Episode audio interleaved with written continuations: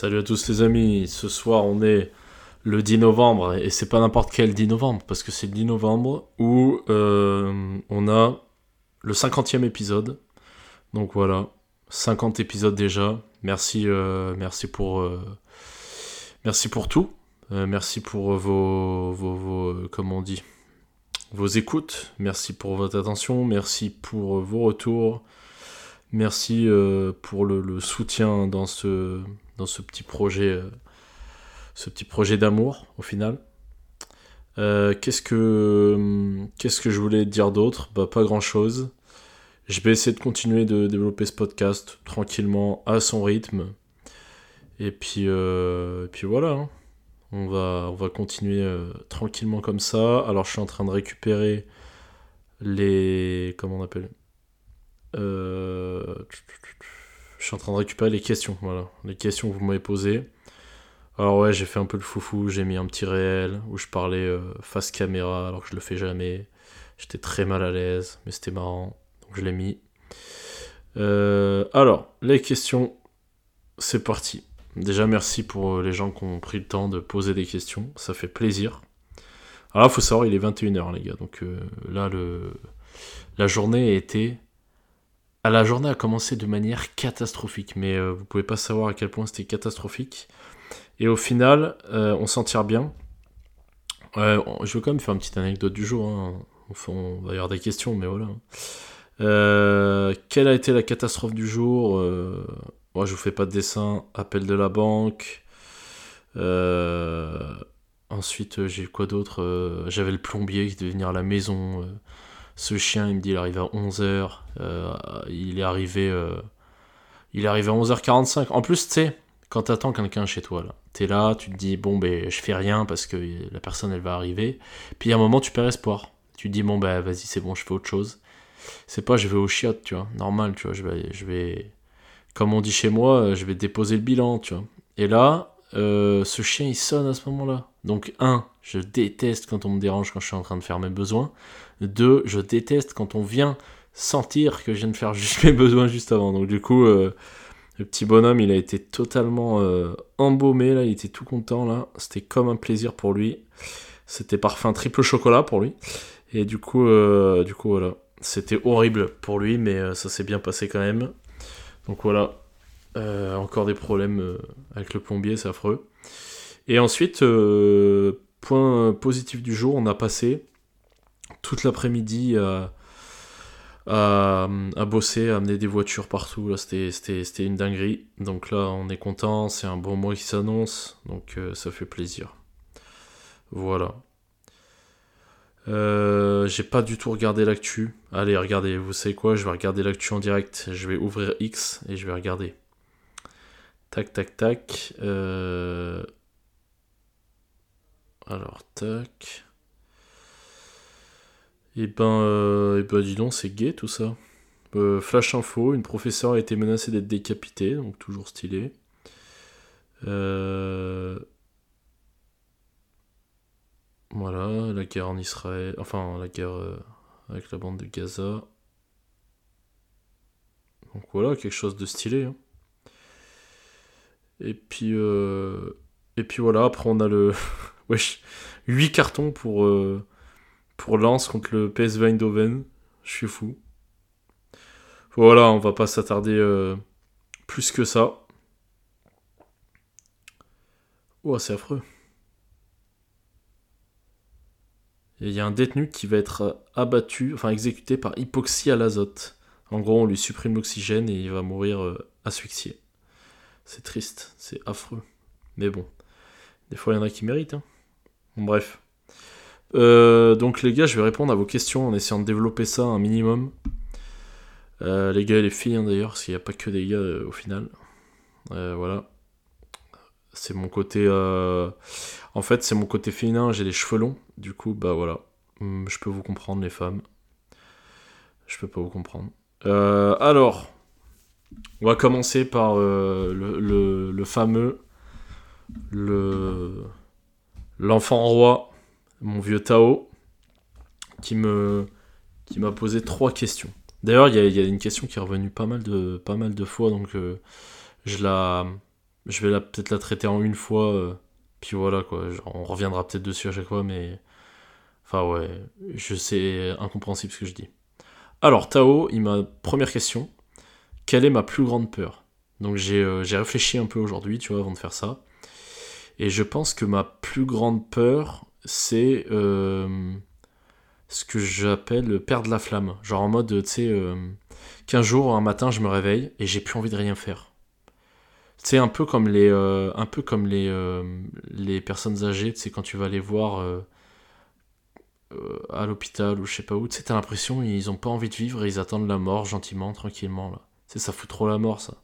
Tu sais, il n'y a plus aucun but, il n'y a plus rien du tout. Et euh, j'espère ne jamais être euh, dans ce cas-là. Genre, euh, j'espère avoir toujours un truc à faire, toujours quelque chose à penser, truc sur lequel travailler, réfléchir, j'en sais rien, tu vois.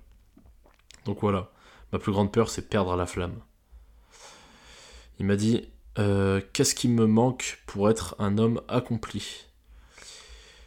Eh ben, tout. tout, tout, tout, tout.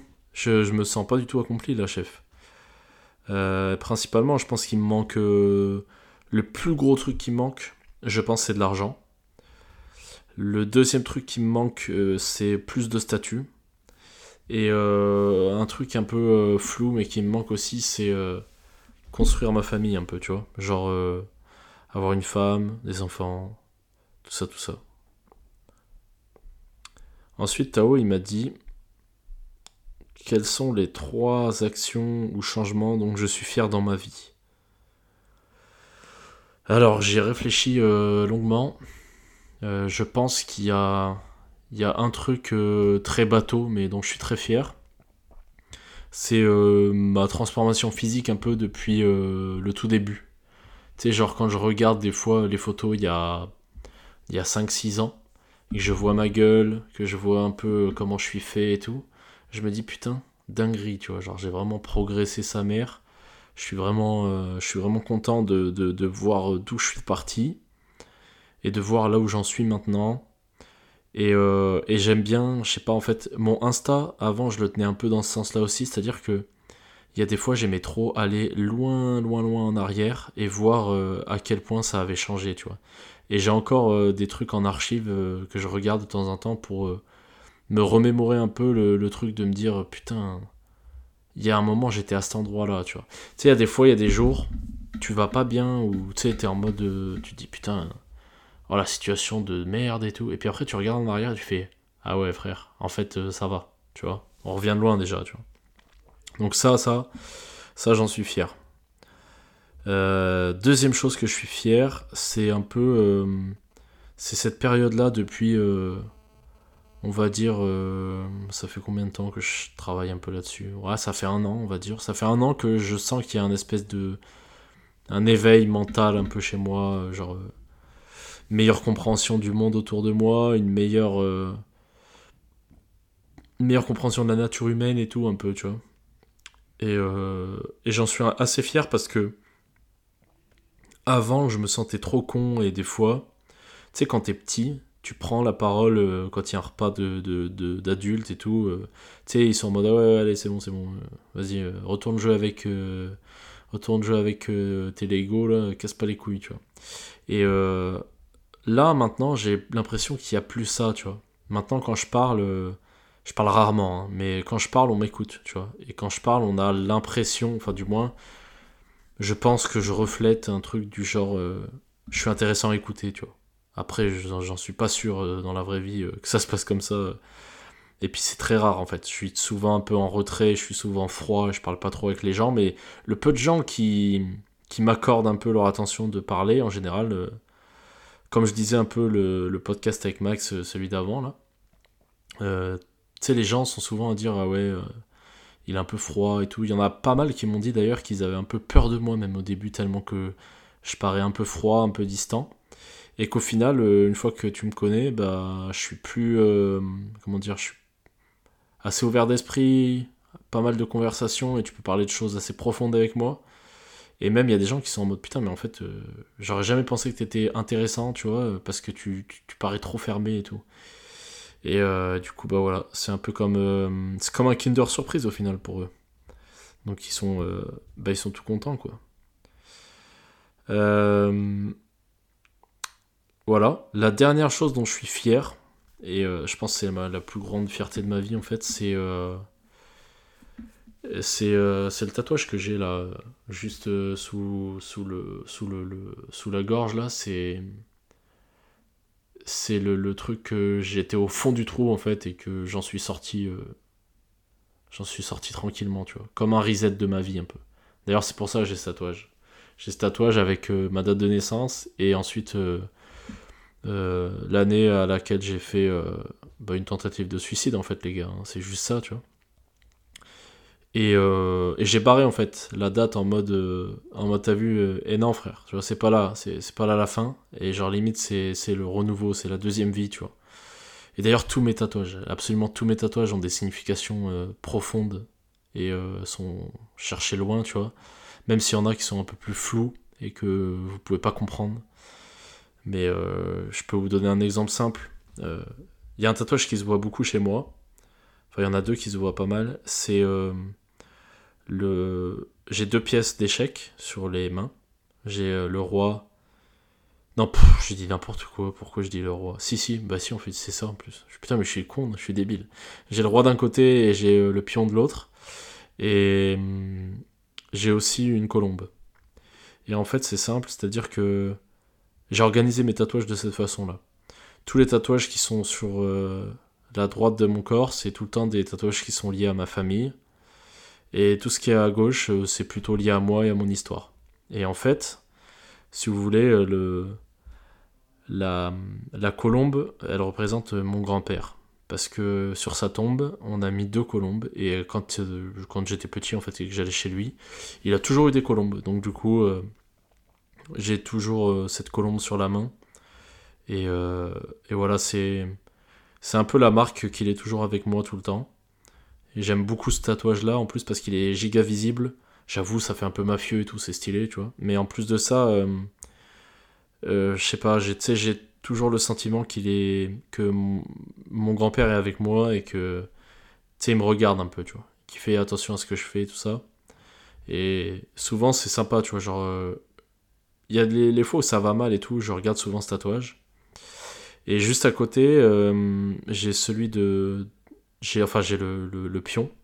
Et ce pion-là, en fait, il, lui, il symbolise euh, genre ma grand-mère. Et en fait, le fait d'avoir mis le roi d'un côté et le pion de l'autre, en fait, c'est quand j'étais petit, je jouais souvent avec elle à des jeux de société, tout ça. Je voulais un truc qui reflète un peu euh, ce truc-là, de ces moments partagés avec elle. Et en fait, de l'autre côté, j'ai mis le roi, tu vois, en, miroir avec euh, le pion pour euh, symboliser le fait que grâce à elle et grâce à ce qu'elle reflétait vers moi, tu vois, ça m'a fait grandir et devenir qui je suis aujourd'hui. Donc du coup, euh, je sais pas pourquoi j'en suis arrivé à parler de, de mes tatouages, si parce que celui qui est sous la gorge euh, reflète un moment difficile de ma vie. Et ouais, du coup, voilà, ça, c'est une, grosse fierté en fait, c'est d'être revenu de si loin. et voilà tout, voilà tout. Euh, alors, donc on en a fini pour les questions de Tao. Donc on va parler maintenant des questions de... Ah, on va parler de... attendez, il y en a plein, il y en a plein, il y en a plein. Je vais aller euh, tout au fond. Attends, il y en a une qui a été posée plusieurs fois.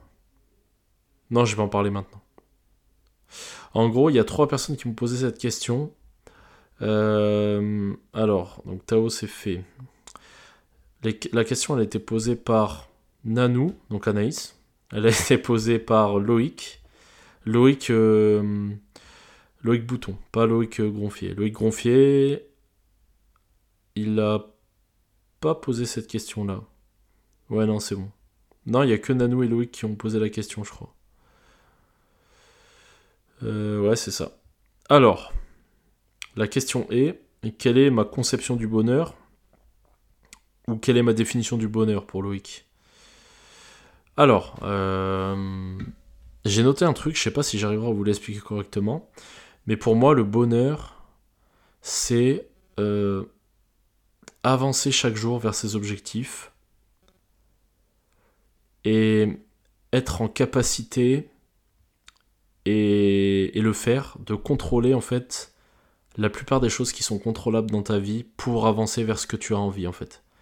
Tu vois, genre ma conception du bonheur, c'est pas un truc qui est arrêté, c'est plus un, un espèce de... Tu sais, t'es bien dans le processus. Tu vois, genre ça veut dire que pour moi le bonheur, c'est euh, tous les matins tu te réveilles et tous les matins, par, par exemple dans mon cas, tu vois, tous les matins t'es en train de bah, construire ta richesse, euh, apprendre des choses, euh, construire ta famille ou en prendre soin.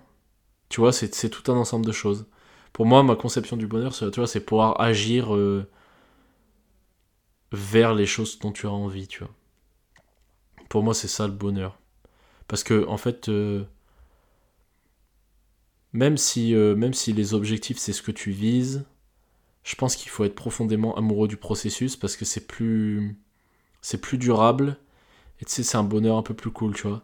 Je pense qu'il vaut mieux être euh, passionné de. On va prendre l'exemple de la muscu. À mon avis, il vaut mieux être passionné de faire du développé couché plutôt que être passionné euh, d'avoir des gros pecs. Même si les deux sont liés, il y en a un qui sera beaucoup plus durable. C'est-à-dire que même si tu n'arrives pas à avoir des gros pecs, bah, faire du développé couché tous les jours pour atteindre ce but-là, si tu kiffes profondément ça, déjà d'une, tu arriveras. Euh, t'arriveras à ces trucs-là et en plus, euh, c'est un petit bonheur que tu que as comme tu veux, tu vois, c'est trop bien. Donc moi, je vois un peu le bonheur plus dans des petits trucs comme ça, genre en mode euh, euh, un processus dans lequel tu bah, tu avances vers ce que tu veux chaque jour et que tu peux contrôler un max de choses et tout ce que tu peux contrôler t'agis dessus, tu vois.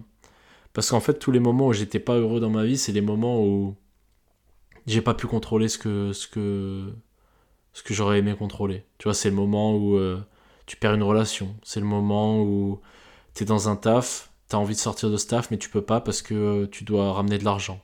C'est le moment où euh, tu es à un endroit et t'as pas envie d'être à cet endroit-là, tu vois. Donc voilà, ma conception du bonheur, c'est ces trucs simples, tu vois, c'est avancer chaque jour vers mes objectifs, pouvoir faire ce dont j'ai envie, contrôler ce dont ce, sur quoi je peux agir, avoir un, maximum de choses en contrôle. Je pense que le jour où tu as tout en contrôle, je sais pas si c'est lassant, mais au moins, euh, je pense que tu es heureux. Voilà. Et après, si je devais imaginer le petit bonheur, ça serait euh, mon petit bonheur, ça serait euh, un café, un, un Starbucks, un, un cold brew, tu vois. Un cold brew net d'impôts comme ça et euh, derrière une séance jambes. Ouais, en fait, je vais faire ma journée bonheur. Voilà, je définis ma journée bonheur.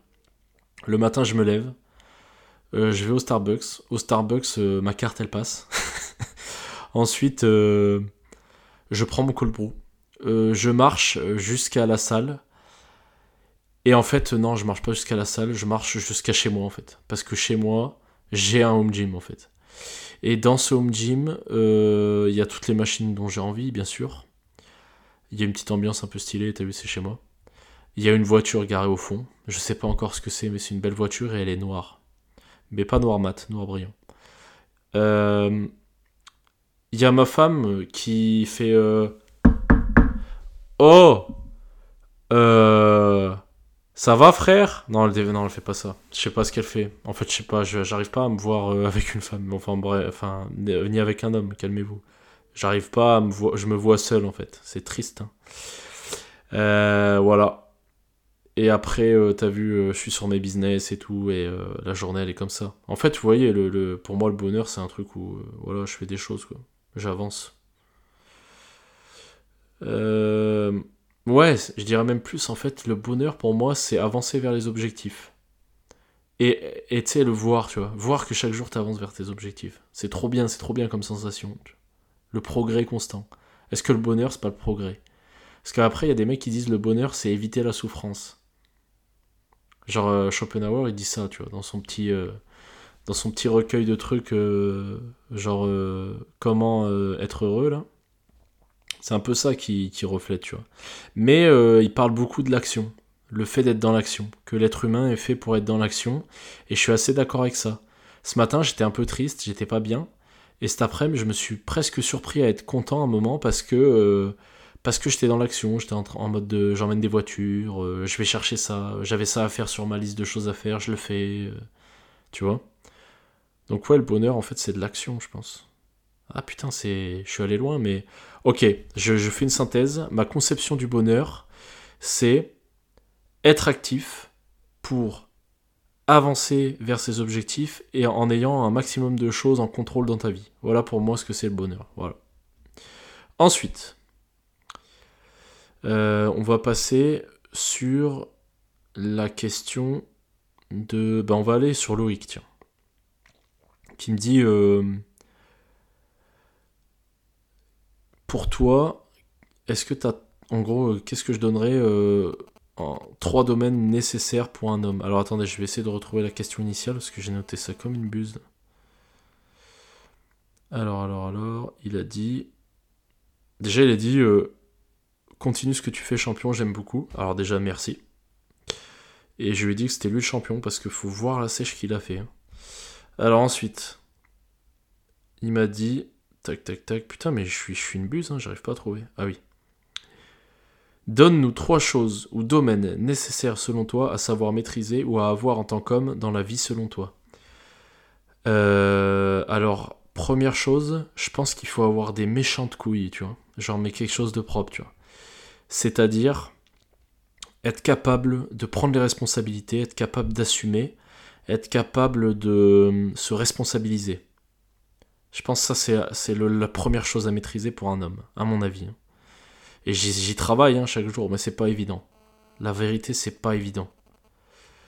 Euh, deuxième chose à maîtriser, je dirais des compétences euh, sociales. Alors là, pour le coup, je suis une buse. Hein. Je suis la plus grande des buses là-dessus. C'est affreux. J'y travaille, mais en fait, euh, j'ai un rapport aux autres qui est complexe, tu vois. C'est pas évident. Mais j'y travaille. Et un dernier, j'avais pas du tout noté ça en plus. Euh, j'avais noté des trucs, mais c'était pas ça. Euh... À la base, j'avais noté. Euh, ça revient un peu au même, mais Là, c'est plus trois trucs à avoir en mode des compétences sociales, des grosses couilles, tu vois, genre savoir porter ses couilles, avoir, euh, savoir prendre des responsabilités, se responsabiliser sur certaines choses. Euh, et un troisième truc, genre, je dirais, le, tu sais, genre physiquement, prendre soin de soi, prendre soin de sa santé, en gros. Et après, j'avais mis trois domaines nécessaires pour un homme. Je pense qu'il y a trois, trois trucs importants. C'est euh, un, c'est la famille. Donc soit prendre soin de celle qui est déjà là, donc euh, au-dessus de toi, ou soit euh, construire la tienne et en prendre soin. La richesse, donc accumuler, accumuler de la richesse pour pouvoir subvenir à tes besoins, mais aussi pour avoir du, du pouvoir, du pouvoir au final, parce qu'au final, si vous y réfléchissez L'argent, c'est quoi? C'est des points de pouvoir un peu. C'est Tugan Barra qui dit ça un peu, je crois. Il dit euh, l'argent, c'est des points de négociation. Ce qui est vrai. Euh, tu vas euh, n'importe où, tu dis ah j'ai envie d'avoir ça, on va dire non. Tu dis ah j'ai envie d'avoir ça, tiens 1000 euros, on fait ah oui effectivement oui tu peux avoir ça oui, tu vois? Et troisième truc du statut, du statut donc c'est ça revient au social, tu vois c'est la c'est avoir une valeur auprès de tes pères en fait. Pas tes pères, euh, ton papa, tu vois, genre tes pères, euh, genre les, humains quoi. Genre euh, quand t'as du statut, ça peut être dans plein de trucs différents, mais admettons dans le sport, bah tu vois, t'es champion de France, t'as un statut dans ce sport-là. Tu vas être reconnu par ses pairs, je pense que c'est un truc qui est important pour un homme, tu vois. Voilà, je pense que c'est nécessaire si tu veux avancer, tu vois. Euh, et euh, on enchaîne par euh, Loïc qui me disait c'est quoi pour toi un homme accompli? Alors, il y a une autre personne qui m'a demandé ça. Ah bah c'était Tao, donc j'avais déjà répondu. L'argent, le statut et la famille, j'ai mis. Donc un peu comme ce que je viens de dire là. Argent, statut, famille, ouais c'est ça. Donc on a fait Loïc, on a fait Nanou, on a fait Tao. On avait des questions aussi de. Euh, tiens, j'ai la question de Max là. Comment il va, mon vieux Max, parce qu'il doit être en train d'écouter, le kiki. Euh, ah ouais, il m'a dit Qu'est-ce que tu écris pour te driver? Alors, déjà, ici, mon bonhomme, on est en France, on parle pas anglais. non, je déconne. Euh, pour me driver, donc driver, j'imagine, euh, en gros, il, parle de ça en mode Qu'est-ce que j'écris pour soit me diriger vers un truc, un objectif, soit pour me motiver, soit un truc comme ça. dans mes notes, avec qui j'en parle, quand est-ce que j'écris ça, etc. Alors, il euh, y a un truc que je fais des fois. Je suis un mec qui est très dans le visuel. Il y a des fois quand je médite, je me vois, euh, je, m'imagine en train de faire des choses, machin et tout. Souvent, après une séance de méditation comme ça, ça peut m'arriver de choper le. Alors, c'est l'application Note dans le téléphone avec Google, hein, tout simplement. Et j'écris euh, une vision que j'ai de moi plus tard. Genre, par exemple je vais mettre, voilà, je me vois euh, euh, à tel endroit. Euh, j'ai deux chiens, c'est des Doberman. Il y en a un qui s'appelle. Je sais pas, j'ai pas trouvé leur nom encore, mais je pense c'est. Enfin voilà quoi. Ils s'appelleront des noms un peu français, tu vois, genre. Jacques, et l'autre il s'appellera Frédéric. Et du coup, tu vois, genre. Mais souvent je fais des trucs un peu comme ça. Là je me fous un peu de ta gueule, mais dans l'idée, c'est ça, tu vois. Genre, je fais. Euh, je me vois dans une situation plus tard et ça peut m'arriver de l'écrire. Ou alors, je me dis, voilà, je, m'imagine avoir euh, X ou Y chose, euh, une entreprise, une maison, un truc. J'imagine ma femme et mon fils. tac, voilà. Ça peut m'arriver en fait d'écrire l'histoire à l'envers en mode j'écris la fin je me dis voilà j'ai ça ça ça et ça et ça à tel âge euh, voilà ça ça peut me driver parce que je me dis ok maintenant que je sais exactement ce que je veux être je sais quelles actions m'en rapprochent. Avec qui j'en parle? J'en parle pas trop. J'en parle pas trop euh, j'en parle avec toi Max des fois. J'en parle un peu avec Nathan. Mais euh, avec Nathan on en parle je pense que c'est la personne avec qui j'en parle le plus. Et sinon, après, j'en parle avec moi, en fait, tout seul. Parce que. Euh, parce que j'ai pas grand monde avec qui en parler, hein, la vérité. Quand est-ce que j'écris ça euh, C'est souvent quand je marche. Souvent quand je marche, j'écris des objectifs, des trucs. Euh, des fois pendant mes échauffements à la salle, parce que quand je m'échauffe, en fait, j'écoute des podcasts. Après, quand je suis dans la séance, j'écoute de la musique un peu hardcore, mais sinon, j'écoute des podcasts sinon, c'est quand je marche ou alors après avoir médité. Parce que quand je médite, ça me, ça me donne des idées et tout, souvent. Bon, à part en ce moment où je suis un peu cramé. Voilà, Max. Et après, par contre, un truc qui est intéressant, c'est que tu vois, genre, souvent, j'écris des objectifs et je les laisse sur une feuille à côté de mon bureau ou à côté de l'endroit où je travaille. Parce que comme ça, je les vois de temps en temps. Tu sais, des fois, quand je suis en train de faire de la merde, je regarde et je fais ah putain, je suis une merde. J'ai mis cet objectif là, mais t'as vu quel jour on est, c'est abusé, genre euh, j'avance pas là. Tu vois, ça me fait un petit coup de. Ça me met un petit coup derrière la tête. Voilà. Alors ensuite, qui est-ce qu'on a qui nous a demandé? Donc Max, c'est bon. Loïc, on a tout fait. Nanou, on a fait. Tom. Ah, il y a Tom qui a posé des questions, les gars. Ok, Tom, il a posé des questions euh, giga intéressantes. Ah ouais, j'avais aussi une question qui était ultra intéressante qu'il faudrait que je réponde. Il euh, y a Loïc aussi qui m'a demandé euh, de quoi es-tu le plus fier aujourd'hui? Donc euh, j'en ai parlé, je pense que le, le, truc dans lequel je suis plus fort, c'est mon retour de dépression un peu, tu vois. C'est cette relevé et en être où j'en suis maintenant. Loïc m'a dit, quelle valeur transmettre à tes enfants? Quelle valeur tu voudrais transmettre à tes enfants? Attendez, je vais retourner dans mes messages pour voir vraiment ce qu'il m'a dit. C'était pas dans mes messages, j'ai envie de me foutre en l'air. Ça devait être sur le. carrément sur le truc. Ouais, c'est là. Quelle valeur voudrais-tu. Non, quelle valeur tu voudrais transmettre à tes enfants? Euh, Les valeurs, je pense que je voudrais lui transmettre l'importance de la famille, le fait qu'il a euh, un grand-père, une, grand-mère, euh, des cousins, qu'il aura peut-être des frères et sœurs, qu'il a une daronne et tout ça, genre lui faire comprendre qu'en fait il vient de quelque chose, tu vois. Il y a quelque chose avant lui. Et que sans ça, il n'existe pas. Ça, il faut qu'il le comprenne euh, dès qu'il est en âge de comprendre. Et ensuite, dans l'idéal, hein, parce que je suis pas papa encore et je sais pas à quel point ça peut être complexe, j'aimerais euh, lui apprendre rapidement le fait d'être responsable et le fait de passer à l'action. Tu sais, de lui faire des petits jeux euh, débiles, mais pour qu'il pour qu'il soit pas comme moi quand j'étais petit, parce que j'étais une merde.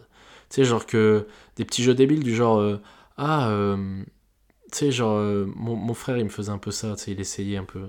D'ailleurs, je, je remercie d'avoir fait ça. Des fois, il faisait Ah mince, putain, j'ai oublié ça.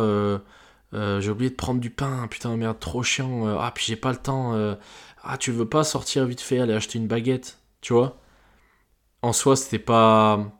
C'était pas parce qu'il avait pas le temps ou rien, c'est parce qu'il savait à quel point j'étais timide et en fait il voulait que j'essaye d'aller vaincre ma timidité en allant acheter du pain, tu vois. Et ça, je pense, c'est important de. C'est important de transmettre ça à un gosse parce que ça l'aide après dans sa vie plus tard. Ça, c'est les, les, les, je pense c'est les, seules choses que j'ai besoin de transmettre. Après le reste, il fera, il fera tout seul, tu vois. Genre, euh, il apprendra, il me posera des questions, tu vois. Et après, euh, c'est pas une valeur que j'aimerais transmettre, mais je veux juste être un exemple pour les gosses, tu vois. Si, euh, si tu te comportes pas dignement, en fait, tu peux pas attendre que ton gosse il se comporte correctement non plus, vu que tu lui montres rien de bien, tu vois. Donc, ça sera beaucoup par l'exemple, en fait. J'espère. J'avais une question giga importante, giga euh, profonde, qui m'a été posée par Victorien. Faut savoir que Victorien, c'est une personne que je connais pas du tout à la base, qui a découvert le podcast et qui, a été une des premières personnes à le repartager en story, euh, à me faire un giga long vocal pour euh, me remercier d'avoir fait ce, podcast et que ça l'inspirait beaucoup. Si je me trompe pas, c'est quelqu'un qui est en train de devenir pompier pro je crois, hein, je, dirais des bêtises peut-être, hein, mais euh, à en suivre les stories et tout, ça a l'air d'être ça. Donc bah, avant de répondre à la question, euh, merci Victorien d'écouter euh, les podcasts. je te souhaite de réussir dans ta reconversion professionnelle et j'espère que le peu que je fais peut te motiver. Voilà. Alors, il m'a dit, parce qu'en gros il est, un peu, il est un peu dans ce délire là aussi lui, il est un peu dans le truc de. Euh, il se sent un peu différent des autres, un peu comme moi. Et il me dit être en marge des autres, est-ce un cadeau ou un fardeau pour toi? C'est quelque chose qui revient souvent, il en parle en story et tout ça. Pour lui, il le prend comme un cadeau. Et euh, pour moi, euh, ça va pas être la même chose. Moi, je vais vous dire, ce truc-là, je le prends un peu comme si j'étais Frodon. Alors, non pas que je mesure 1m12 comme mon ami Thomas, mais vous voyez Frodon dans Le Seigneur des Anneaux, il est là, euh, tout va bien. Il est dans la comté, donc euh, c'est stylé, ça boit de la bière, euh, ça mange des légumes, ça cultive, ça cultive des, des, des, des, des, j'en sais rien, je dis n'importe quoi, mais bref. ça fait des petits feux d'artifice avec mon vieux Gandalf, c'est rigolo, on fait des banquets, on fait de la merde, c'est super cool. Il y a mon vieux euh, Kiki là qui raconte ses histoires de toutes ses aventures, euh, mais toi t'es là, t'écoutes, t'es content.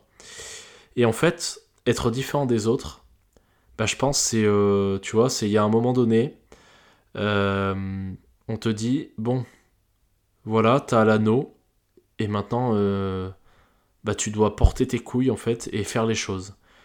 Et ben pour moi en fait être un peu en marge des autres, c'est un peu ça. C'est un fardeau d'un côté, mais c'est aussi un cadeau. Et hum, pour moi, c'est un fardeau parce que je me sens très différent des fois et j'ai beaucoup de mal à sociabiliser, à faire des trucs. Mais hum, toutes les épreuves, tous les trucs comme ça, je les vois souvent comme des cadeaux. Donc peut-être que je te, je te rejoindrai, je te dirais que c'est un cadeau. Parce qu'il y a d'autres trucs qui pour moi sont un fardeau et que je considère après comme un cadeau, tu vois. Moi, par exemple, j'ai euh, j'ai le sentiment, vous savez, les, en, ce moment, les, féministes se battent pour euh, l'égalité homme-femme.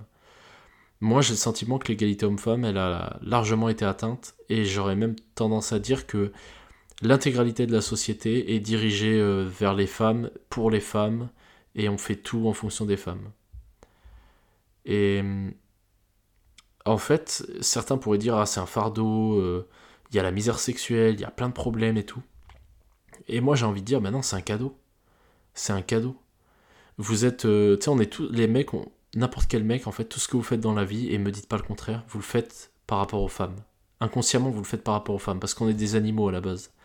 Et il faut se rappeler en fait que l'être humain il a qu'une seule, enfin n'importe quel être vivant n'a qu'une seule fonction, c'est euh, survivre et se reproduire. C'est tout. C'est juste, c'est juste ça de bout en bout. C'est super triste à dire comme ça, mais c'est juste ça.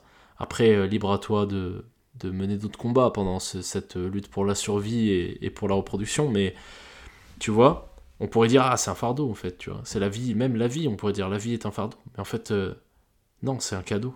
Parce que parce que t'as ce poids à supporter et, et putain c'est trop bien, tu vois, tu peux supporter cette épreuve, donc tu vois, il y a, un côté cadeau pour moi. Pour moi, c'est un peu ça, tu vois.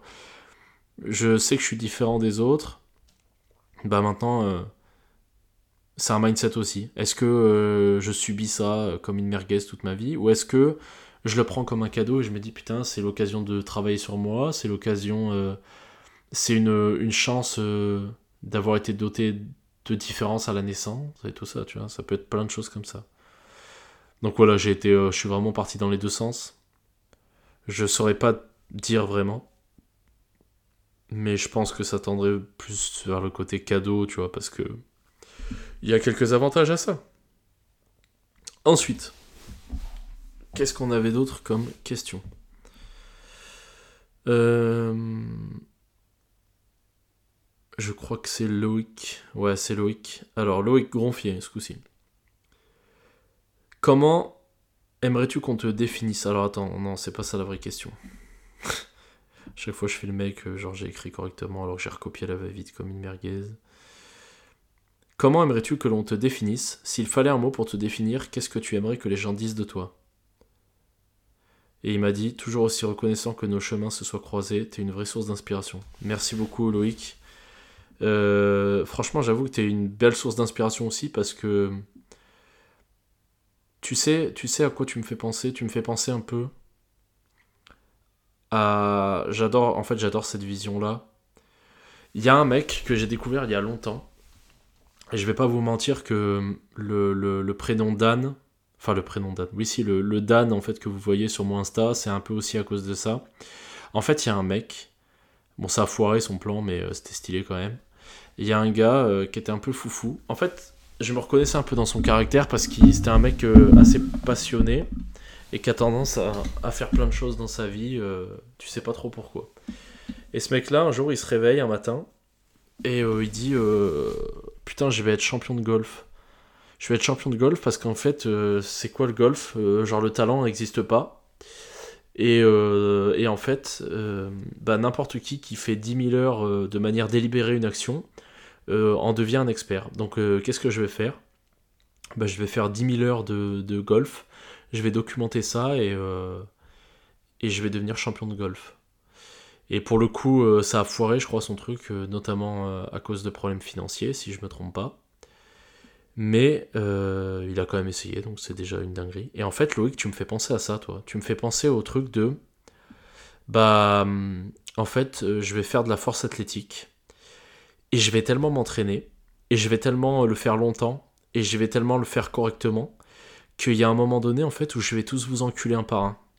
Et ça, ça me fait... Euh, ça, ça résonne fort en moi, tu vois, ce genre de tempérament. Donc, euh, bah, t'es aussi une source d'inspiration, vieux. Voilà. Et moi aussi, je suis reconnaissant que les chemins se soient croisés. Même si euh, on n'a pas croisé comme on aurait pu croiser, je pense on aurait peut-être pu profiter de plus de temps ensemble, mais tu connais, on est tous les deux. On est tous les deux Batman, donc euh, on n'a pas le temps. Alors, euh, comment j'aimerais qu'on me définisse? Eh ben, il y a un truc que j'aime bien. En fait, il y a deux trucs que j'aime bien. Et ça, je vais le. Je vais... Ce qui définit le plus une personne, selon moi. Enfin, non, c'est pas selon moi. J'ai très mal formulé.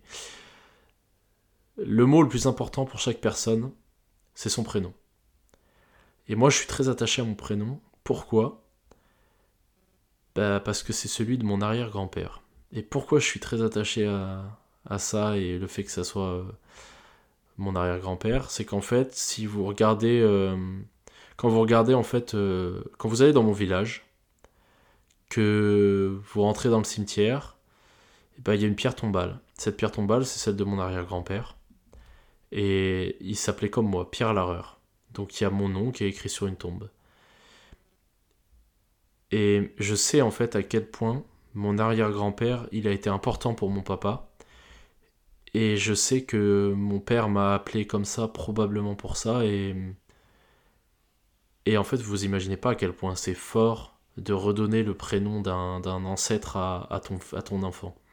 Et d'ailleurs, je vous le dis d'avance, mon fils, je l'appellerai Lucien comme mon papa. Et aussi comme mon grand-père.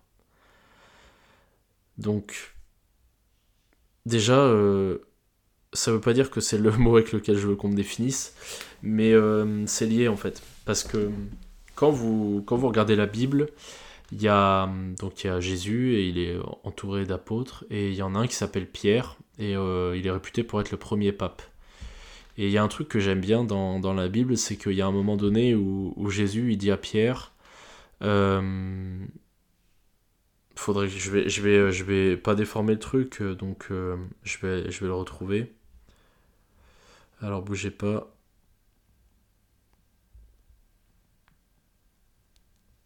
Tac, tac, tac, je l'ai. Jésus dit Moi je te dis que tu es Pierre, et que sur ce roc je bâtirai mon église, et que les portes du séjour des morts ne prévaudront point contre elle. Je te donnerai les clés du royaume des cieux. Ce que tu liras sur la terre sera lié dans les cieux, et ce que tu délieras sur la terre sera délié dans les cieux. En fait, même si tu peux interpréter ça de 12 000 façons différentes, si, si vous voulez, Pierre, c'est le. En gros, c'est le. C'est le moment où l'église se bâtit. Alors, l'église, c'est pas le bâtiment. L'église, c'est la communauté, en fait. Et ce que j'ai kiffé, en fait, c'est que Jésus, il dit Tu es Pierre, et sur ce roc, je bâtirai mon église, en mode c'est par toi que ça va passer et tu vas être en fait le socle de tout ça et c'est autour de toi en fait qu'on va construire quelque chose. Et moi si j'aimerais qu'on me définisse, ça serait un peu comme ça, c'est un peu comme la la, première pierre d'un édifice, la, la fondation. J'aimerais être euh, le pilier. J'aimerais être le pilier dans quelque chose qu'on puisse qu'on puisse se reposer sur moi, qu'on puisse avoir confiance en moi, qu'on puisse compter sur moi. Et voilà. S'il fallait un mot pour me définir, je pense que ce serait euh, pilier. Tu vois, j'aimerais bien, tu vois. Ça, ça me ferait plaisir, ça. Parce que ça voudrait dire que, tu vois, on peut compter sur moi et tout. Que je peux soutenir les gens. Je peux aider les gens. Voilà. Alors ensuite, euh, tac tac tac, on avait euh, donc on a fait Loïc, on a fait Max, on a fait le Loïc numéro 2, on a fait Nanou, donc il reste Tom et Louisette. On va commencer par Louisette parce que honneur aux femmes. Elle m'a dit euh, Qu'est-ce que tu dirais aux pierres de 6-8 ans Attends, je crois que c'est ça. Putain, merde, j'ai perdu son commentaire. Ah oui. Que dirais-tu au petit Pierre de 6-8 ans? Que penserait-il de toi aujourd'hui? Alors, qu'est-ce que je lui dirais? Je lui dirais écoute, bonhomme, tu vas tout de suite te mettre sous une barre de développé couché parce que euh, t'as déjà 8 ans et c'est euh, c'est totalement irresponsable de ne pas avoir fait de développé couché pendant 8 ans. Euh, je lui dirais que il faut très rapidement qu'il ait un squat euh, à 100 francs parce que ça vaut pas le coup d'avoir des chaussures à 200 francs et un squat à 5 centimes. C'est pas du tout ça la citation.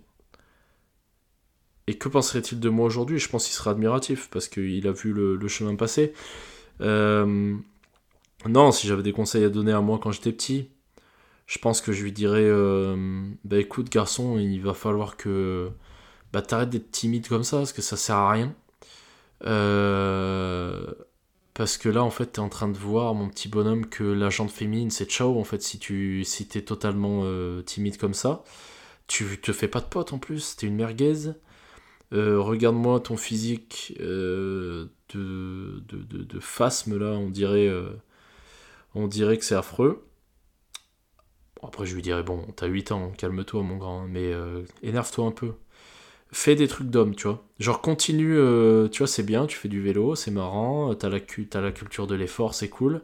Par contre, à côté, fais un peu de muscu. Fais un peu des trucs, euh, euh, peut-être, fais la castagne un peu, tu vois, avec les collègues, c'est marrant, tu vois. Tu sais, juste pour jouer, tu vois, mais, tu sais, prends un peu dans la gueule, ça te ferait du bien.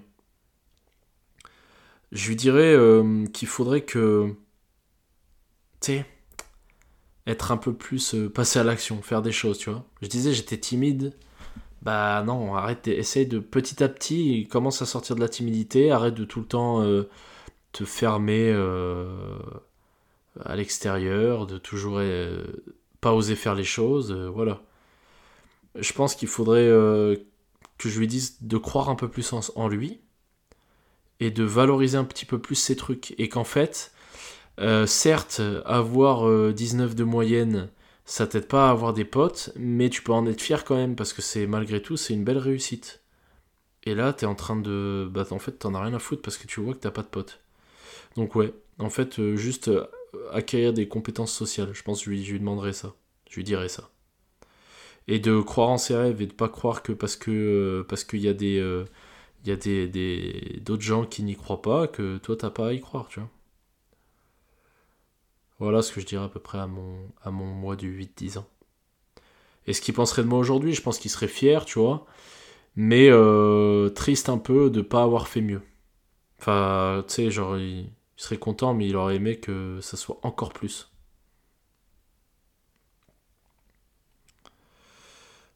Alors, ensuite, qu'est-ce qu'elle a dit, cette bonne vieille Louisette? Elle nous a dit. Elle nous a dit, elle nous a dit. Euh, si tu devais changer quelque chose sur le chemin de ta vie, que modifierais-tu et pourquoi? A l'inverse, que garderais-tu? Et je crois qu'on m'a posé la question aussi. Euh, c'est Tom, il me semble. Ouais, il m'a dit changer un seul truc du passé. Euh, et Louisette, elle. Bah, je vais, je vais choisir un seul truc. Si je devrais modifier une chose de mon passé. Hmm. je pense que je, modifierais le. Le moment où j'ai eu un peu l'éveil mental, j'aurais aimé l'avoir euh, à mes 18 ans. Parce que là, euh, ça aurait changé beaucoup de choses. Et euh, vu qu'on est 7 ans plus tard, il y aurait des résultats de dingo. Voilà ce que j'aurais aimé changer. Tu sais, genre le, le fait de prendre des responsabilités euh, comprendre que l'argent faut le mettre de côté, que ça sert à rien d'acheter de la merde, euh, me focus un peu plus sur d'autres trucs et tout, euh, ce qui est vraiment important, investir du temps dans ce qui est important à cet âge-là. Ouais. Donc ouais, une chose à, changer, c'est mes 18 ans, avoir le, la réalisation à ce moment-là, tu vois, l'éveil, tu vois. Et elle me dit quoi garder et pourquoi? Ah, si je devais vraiment garder un truc dans ma vie, je, voudrais garder le. Je voudrais garder le, mois que j'ai passé en, hôpital psychiatrique. Alors ouais, ça fait un... ça c'est trop bizarre dit comme ça. Mais en vrai de vrai, c'est ce truc-là qui, qui a amené tout le reste après derrière. Donc ouais, c'est ça que je voudrais garder. Parce qu'en fait, c'est un moment où j'ai réalisé trop de choses, où j'ai réalisé que j'étais une merguez de bout en bout, que j'avais fait n'importe quoi, que j'avais été débile sur certains points, et surtout ça m'a fait réaliser qu'en fait la vie est un truc auquel euh, on a peu de... Enfin ça tient pas à grand chose en fait. Et c'est trop important et, et on s'en rend pas compte en fait, on se rend pas compte de l'importance de la vie.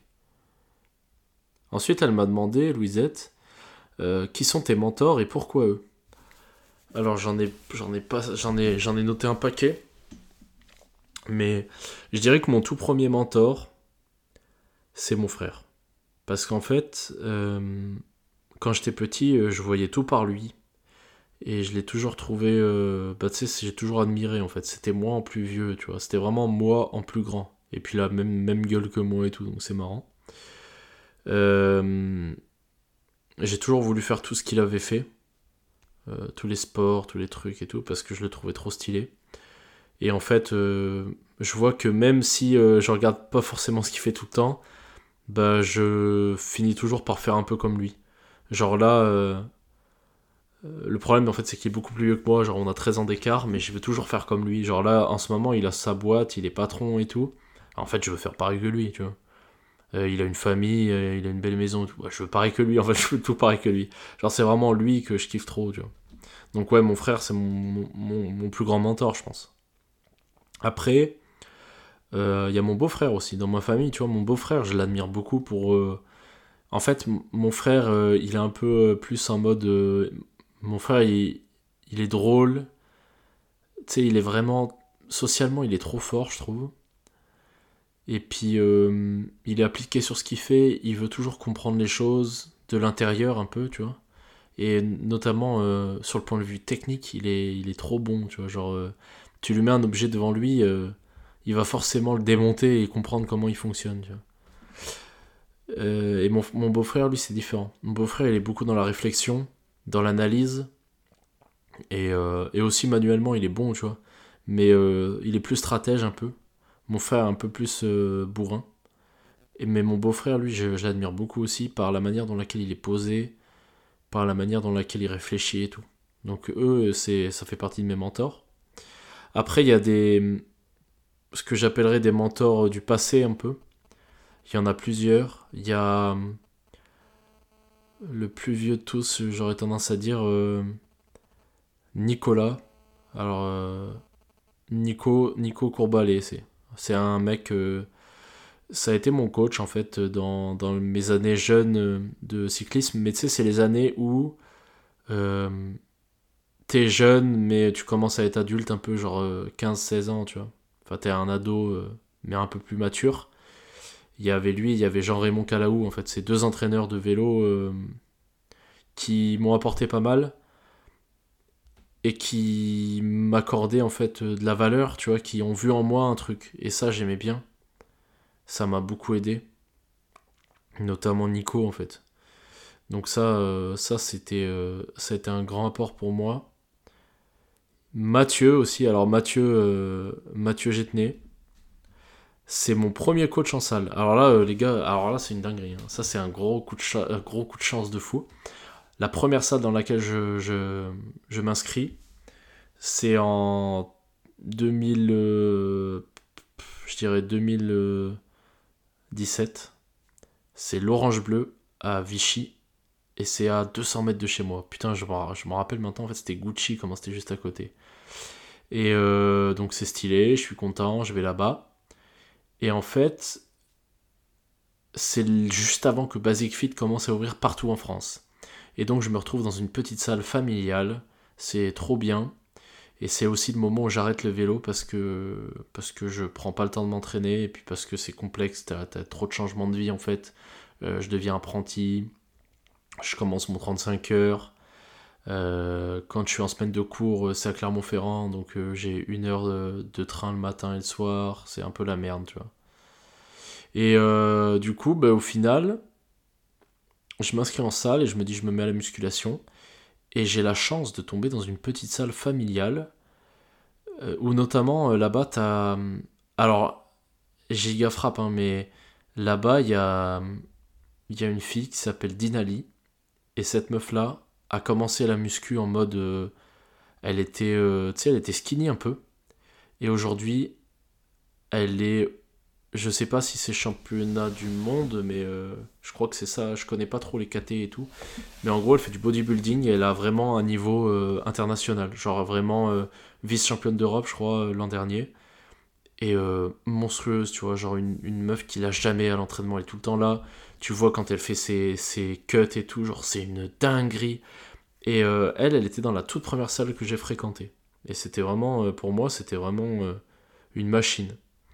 Et ouais, donc du coup, je continue l'histoire. Dans cette salle-là, j'ai la chance que c'est une salle familiale et il y a un coach c'est, qui est sur le plateau et tout. euh, et ce coach-là, c'est euh, Mathieu, Mathieu Jetney. Donc c'est mon premier coach, celui qui fait mes programmes, machin et tout. Qui était très curieux, qui s'intéressait beaucoup à ce que faisait euh, euh, Christian Thibaudot, qui s'intéressait beaucoup à ce que faisait euh, euh, le Strength Sensei, là, je sais plus comment il s'appelle, qui est décédé il y a quelques années. Euh, mais enfin bref, des mecs trop chauds, des Canadiens et tout. Et euh, lui s'intéressait à ça. Et c'est le premier coach que je rencontre et qui me fait des programmes pour euh, trois fois rien. Et c'était incroyable et j'ai progressé tellement grâce à lui. Je lui dois tout quasiment. Je lui dois tout. Je sais qu'aujourd'hui il me dira mais, mais en fait tu m'as dépassé, t'es mille fois meilleur que moi. Mais c'est quand même grâce à lui que... Enfin c'est à lui que je dois tout. Pour moi lui c'était vraiment un monstre. Donc euh, merci euh, Mathieu si tu passes par là. Pour moi t'as une grosse importance et pour moi t'es un de mes premiers mentors. hein. Euh, Ensuite, juste après, dans, l'ordre chronologique, il y a Sam. Alors Sam, c'est qui? C'est le professeur de, froid et conditionnement d'air au, au- au CFA à Clermont-Ferrand. Enfin, maintenant, il doit être retraité, je pense. Et en fait, euh, Sam, c'était... euh, tu sais, c'était un prof, il était un peu spécial parce qu'en gros, si vous voulez, il avait vraiment une dégaine de maître chinois. C'est-à-dire, il avait... euh, crâne rasé, un peu bronzé, tu vois, moustache, et il parlait, frère, il parlait que avec des phrases de fou malade. Genre, il avait tout le temps des expressions de dingue et tout, c'était trop un boss. Et euh, en fait, euh, il t'apprend trop de choses, il te fait trop de morale sur plein de trucs, et euh, c'était génial de l'avoir comme prof. Et, euh, et ouais, lui, il m'a appris pas mal de choses. Et il y a un truc que j'aimais bien, c'est que il avait tout le temps des, des phases incroyables, des mots qui sortaient de dinguerie et tout. Bon, bref, c'était de la folie. Et lui, lui, ça fait partie de mes mentors, je, je considère. Après, à la fac, j'ai rencontré Yann, Yann Raymondin, euh, préparateur physique monstrueux, qui est toujours mon préparateur physique d'ailleurs. Et lui, c'est. Les gars, je pense que c'est. Franchement, overall, tu vois. Genre, le mec est trop fort. Le mec fait trop de choses. Le mec, c'est un monstre. Et, euh, et en fait, t'as l'impression qu'il n'existe pas. Parce que ce qui est pas sur Instagram, ça n'existe pas dans le monde de la prépa physique et tout ça. Et en fait, euh, bah, lui, c'est un monstre. Genre, juste, il, il communique pas de fou sur les réseaux et tout. Mais c'est une bête. Ce gars-là a un niveau euh, incroyable. En fait, ce gars-là, s'il se met à faire des formations en ligne, euh, il devient millionnaire, je pense. Genre, vous vous rendez pas compte. Donc voilà. Mais c'est pas son esprit, tu vois. Donc euh, j'ai une grande admiration pour lui, il m'a appris beaucoup de choses, il m'a fait progresser énormément et voilà. Et après, je pense que maintenant avec Internet et tout, les podcasts et tout, je pense qu'on a plusieurs mentors en ligne. Et dans ces mentors en ligne, j'en ai noté plusieurs qui pour moi me paraissent importants. Je pense qu'il y a le Raptor qui prend une grande place là-dedans. Il y a, hum, je sais pas, j'ai déjà dû en parler ici, ouais, la chaîne 100 livres un jour, là, euh, les deux frères, là, euh, Messaï, leur nom de famille, je crois. Eux, je trouve qu'ils font un taf important et tu sais, c'est un peu comme des grands frères, tu vois, donc j'aime bien. Je pense que le vieux sage, un peu, mais là, qui est en train de partir un peu en couille, je trouve, c'est l'Observateur. Lui, j'ai écouté pas mal de ses podcasts, même, euh, j'avais même souscrit à son Patreon carrément. Et ensuite, euh, Lucas Gouif. Très clairement, Lucas Gouif, euh, pour moi, c'est de la frappe atomique. J'aurais pu citer aussi euh, Kurnaz, mais euh, en fait, avec, la, avec le recul, euh, j'ai plus l'impression que c'est, un. C'est un gars de la bro-muscu, tu vois. Genre, c'est, il n'y a rien qui se tient dans ce qu'il fait. Enfin, un peu, un peu plus maintenant, c'est un peu plus structuré. Mais voilà, quoi. Mais euh, j'ai une admiration énorme pour ce gars, quand même. Voilà. Voilà un peu tous mes mentors et pourquoi euh, j'ai à peu près expliqué pour tous. Et euh, bien sûr, j'ai deux grands mentors dans la vie, c'est mon papa et ma maman, parce que c'est eux qui m'ont tout donné, tout appris et que j'admire le plus possible. Je les admire tellement que j'ai leurs deux prénoms qui sont tatoués sur mes doigts et ça m'a fait extrêmement mal quand je l'ai fait. Mais je suis super fier de les avoir et des fois, dans les journées quand ça va pas, je regarde ces deux prénoms et je me dis, eh ben j'ai pas le droit d'être une salope parce qu'ils l'ont jamais été. Voilà. Ensuite, prochaine question. Ben, il va me rester que, que Tom, je crois, maintenant. Parce que Tao, on a tout fait, Nanou, on a fait, Loïc, on a fait, Max, on a fait, Louisette, on a tout fait. Loïc, on a tout fait. Donc, j'ai gardé le meilleur pour la fin, mon, petit Tom d'amour joli. Alors, il m'a demandé. Euh, première bah alors la question change d'un seul truc du passé, on l'a fait. Et il m'a demandé euh, d'où vient mon manque de confiance en moi. Alors lui, il est très bien placé parce que il a vécu avec moi en fait pendant un peu plus de six mois, je crois. Et on a beaucoup parlé, on a beaucoup échangé, donc euh, il sait un peu, il sait un peu ce qu'il y a et tout. bah, je dirais en fait, plus j'y réfléchis et plus j'identifie ce manque de confiance en moi, la transition entre l'école et le collège, où j'ai un peu perdu tous mes repères et où je suis passé de une école primaire où j'étais un peu le, le, le boss, où je sais pas si j'avais l'illusion d'être le boss, mais j'avais l'impression d'être le boss en tout cas. Euh, giga boss, j'étais pote avec tout le monde quasiment. Tu sais, j'étais un peu dans la bande stylée, tu vois. Et euh, quand je suis passé au collège, euh, disparition. J'étais plus personne en fait. Et je pense que ça a mis un gros coup à mon ego et, et je m'en suis jamais remis. Je pense que ça vient de là. Et que du coup, bah, par ce, cette perte totale d'ego et tout ça, peut-être aussi une puberté un peu plus euh, tardive que les autres. Donc peut-être un, tu sais, genre, euh, pas les hormones euh, au moment qu'il fallait pour s'énerver un peu, tu vois. Ça a fait que j'ai totalement arrêté de passer à l'action. Je faisais que des trucs pas des trucs de ouf. Le, en fait, le seul truc pour lequel je me. Je me. Comment dire Je suis un peu fier d'avoir fait ça au collège. Euh, c'était euh, quand j'ai vieilli un peu, tu vois, en troisième. J'ai décidé que j'allais faire latin et grec parce qu'il y avait un voyage scolaire. Et j'avais super peur de partir en voyage scolaire parce que j'étais timide et j'avais pas confiance en moi. Et euh, j'ai porté mes couilles et je l'ai fait. Et ça, j'étais content.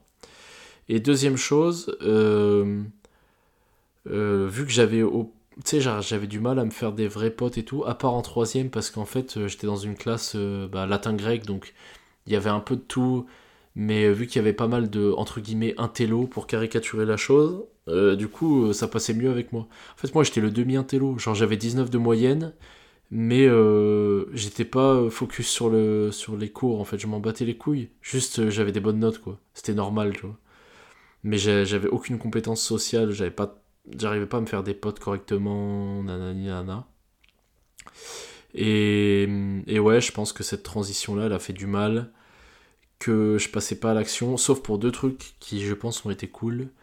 Je me suis mis à. J'ai fait partie du club lecture. Je lisais des livres et, euh, c'était cool, j'aimais bien. Et puis. Euh, et puis voilà, après, sinon. Euh, ouais, je pense que ça vient de là, principalement. Puis bah, vu que t'as pas de passage à l'action, tu sais, tu peux pas trop. Euh, tu peux pas prendre confiance en toi si tu fais pas d'action que tu réussis, je pense. Et vu que je faisais rien, bah, il y avait rien sur lequel je prenais confiance en moi. Donc après, j'ai pris confiance en moi un peu plus tard, au lycée. Euh, parce que je faisais. Euh, même dans mon sport, j'étais pas giga bon, tu vois, à part quand j'étais vraiment en première terminale, tu vois, où j'investissais vraiment du temps et là, je commençais à être meilleur. Mais voilà, beaucoup de problèmes de confiance en moi parce qu'il y avait rien euh, qui avait de la valeur pour moi et que je réussissais. Tu vois, genre euh, j'étais bon à l'école, mais ça avait pas de valeur pour moi. Euh, j'étais nul avec les meufs, bah ça, ça avait de la valeur pour moi, mais j'étais nul, donc pas de confiance en moi. Puis voilà, je pense que ça vient de là. Ensuite, ah, on va finir sur une bonne note. Ah là là, Tom, il me demande quel est mon meilleur souvenir à Grenoble. Bah, c'est euh, ma rencontre avec toi. non, ça, alors ça, c'est un beau souvenir. C'est vrai que pour le coup, euh, j'ai un très bon souvenir de la première fois que je suis arrivé à Grenoble. Enfin, pas la première, en fait. Mon premier passage à Grenoble, c'était pour poser mes affaires au tout début dans la coloc. Et en fait, on est tous arrivés les uns après les autres. Donc, euh, moi, la première fois que je suis venu, il y avait Axel qui était passé et il avait juste posé ses affaires et il était reparti. Et euh, moi, je suis venu tout seul, j'ai fait l'état des lieux de ma chambre dans la coloc, et, euh, et euh, bah voilà, quoi, j'étais arrivé, j'avais fait mes trucs. Et la deuxième fois que je suis arrivé, il y avait tout le monde. Et la deuxième fois où je suis arrivé, quand il y avait tout le monde, et bah, genre, c'était trop bizarre parce que je suis rentré dans la coloc, et j'étais en mode, on se connaît déjà tous. Genre vraiment, je suis arrivé, genre les gars, ils m'ont fait une blague en mode comme si on se connaissait depuis longtemps. Je me rappelle, Thomas, il m'a sauté dessus. Tom, euh, il avait ses lunettes et euh, en fait, Tom, si vous voulez, les gars, c'est un boss, un giga boss. Et euh, il fait tout le temps des blagues trop fortes. Et genre, il avait un truc qui faisait trop bien. En fait, il fait des personnages. Et un de ses personnages favoris, c'est le professeur. Et en fait, il prend ses lunettes. Et vous savez, il les baisse un peu, genre, tu sais, comme font les profs. Et tu sais, il te regarde par-dessus les lunettes. Et il fait Monsieur Larère. Ou tu sais, genre, quand il y avait Thomas, il faisait Monsieur Well, comme ça. Et du coup, bah il m'a fait ça quand je suis arrivé, je me rappelle, et j'ai trouvé ça trop cool. Et puis Axel, euh, lui c'est le mec, c'est en fait Axel c'est le gars, il est genre euh, euh, trop bon pélo. Tu sais genre t'arrives et il dit bonjour en mode tu le connais depuis toujours, et c'était trop bien. Et la première chose qu'on a fait, on est allé passer des tests PCR parce qu'il y avait entraînement où il y avait, il y avait un truc le lendemain et je devais passer un test PCR et du coup ils m'ont accompagné et on avait marché jusqu'à chez mon vieux Pilou parce a mon vieux Pierre-Louis qui, qui bossait à la pharmacie et qui a été viré par cette salope de pharmacienne. Enfin bon, je, vous raconte pas les détails, mais c'était affreux. Et du coup, euh, voilà. Et, euh, et ouais, mon meilleur souvenir à Grenoble. Ah, mon meilleur souvenir à Grenoble, la vérité. La vérité, mon meilleur souvenir à Grenoble. Si je devais en prendre qu'un seul. C'est pas passé à Grenoble, mais c'était pendant l'arc le, Grenoble. Je pense que mon meilleur souvenir de tous les temps, c'est le retour euh, du match contre les Argos où on a gagné. Et en fait, euh, en fait, je vous explique vite fait l'histoire parce que là, c'est une dinguerie. En gros, l'an dernier, euh, non, il y a deux ans, pardon, je joue au Centre de Grenoble. c'est une saison un peu bizarre parce que je dois jouer all-line parce qu'il n'y a pas assez de all-line dans l'équipe. Donc si vous voulez, au line, c'est des mecs qui pèsent 130 kills. Moi, j'en pèse 90 parce que j'ai mangé comme un chien à ce moment-là. Et euh, voilà. Donc euh, on joue au enfin je joue au line, euh, la saison se passe super mal, on a plein de blessés, nanani, nanana. On gagne un match à domicile contre Montpellier. Et on se retrouve, on se retrouve dans une situation où on peut être relégué à tout moment mais on a un match contre les Argonautes, et euh, les Argonautes à domicile, on avait plutôt bien géré, mais on avait perdu. Et là, on les joue chez eux. Et c'est la pire config de tous les temps. Ça veut dire on prend le bus euh, le, matin, enfin non, l'après-midi, on a match à 19h, si je ne me trompe pas. Et, du coup, on fait euh, l'aller-retour direct. Donc c'est fatigant de baiser il y a 5 heures de route pour aller jusqu'à Aix-en-Provence et ça fait chier. On monte dans le bus et la tête de ma mère que dans le bus, il y a personne, mais il y a vraiment personne. Je crois que dans le bus, on est 18 joueurs. On est 18 joueurs, il y a un temps de merde, mais genre vraiment le pire temps que vous pouvez imaginer. Euh, moi, je suis, je sais pas pourquoi je suis fatigué, du coup, je dors comme un connard. Et euh, je me réveille à genre à 2 heures qu'on arrive, euh, enfin 2 heures avant d'arriver à Aix. Et là, on a notre receveur euh, numéro 1 qui dit qu'il n'est pas là. On a un lineman qui nous dit qu'il peut pas venir. On a, en fait, il y a que des merdes et on peut pas jouer. Enfin, on peut jouer le match, mais il y a trop d'absents. Et franchement, on a un mood de merde. Et dans les vestiaires, il y a un, je sais plus qui c'est qui lâche ça mais il y a un gars qui lâche Oh les gars Ah bah si, c'est, je crois c'est Caruso. Caruso il dit Bon, Caruso, les gars, c'était le QB, c'était une dinguerie. Ce mec, c'est, c'est, c'est, c'est une dinguerie. Et il dit Oh les gars, venez, venez, on gagne. Comme ça, on leur fout tout la mort à ces fils d'up qui sont pas venus, tu en parlant de, nos coéquipiers qui sont pas venus, tu vois. Et on dit, oh la vérité, ça serait une dinguerie si on gagne parce que, euh, en fait, on sait que dans le bus du retour, on va pouvoir les appeler et les insulter, tu vois. c'est vraiment ça en fait. La, grosse motivation de la soirée, c'est ça et pas être relégué, tu vois. Et, euh, et bon, il fait un temps de merde, on n'a pas envie de jouer, c'est abusé. Mais on s'échauffe. Et euh, ce qui m'avait marqué sur ce match-là, en fait, c'est que l'échauffement, il est fait par Hervé euh, Bompard, le prep physique. Et euh, je sais pas, il prend trop le truc à cœur. il est en mode euh, on va tout baiser, tu vois. Et il nous fait un échauffement de fou malade, trop bien, trop rythmé. Il s'énerve un peu. Allez les gars, euh, aujourd'hui on gagne et tout, j'en ai rien à foutre, j'en ai ras le cul. Putain, on passe vraiment pour des peintres et tout, on gagne pas de match, alors que vous entraînez tous dur et tout, c'est pas possible, vous pouvez pas, vous pouvez pas accepter ça et tout. Et putain, tu sais, ça motive, tu vois. On est là, on a envie, tu vois. Le mec, on rentre au vestiaire, chaud bouillant et tout.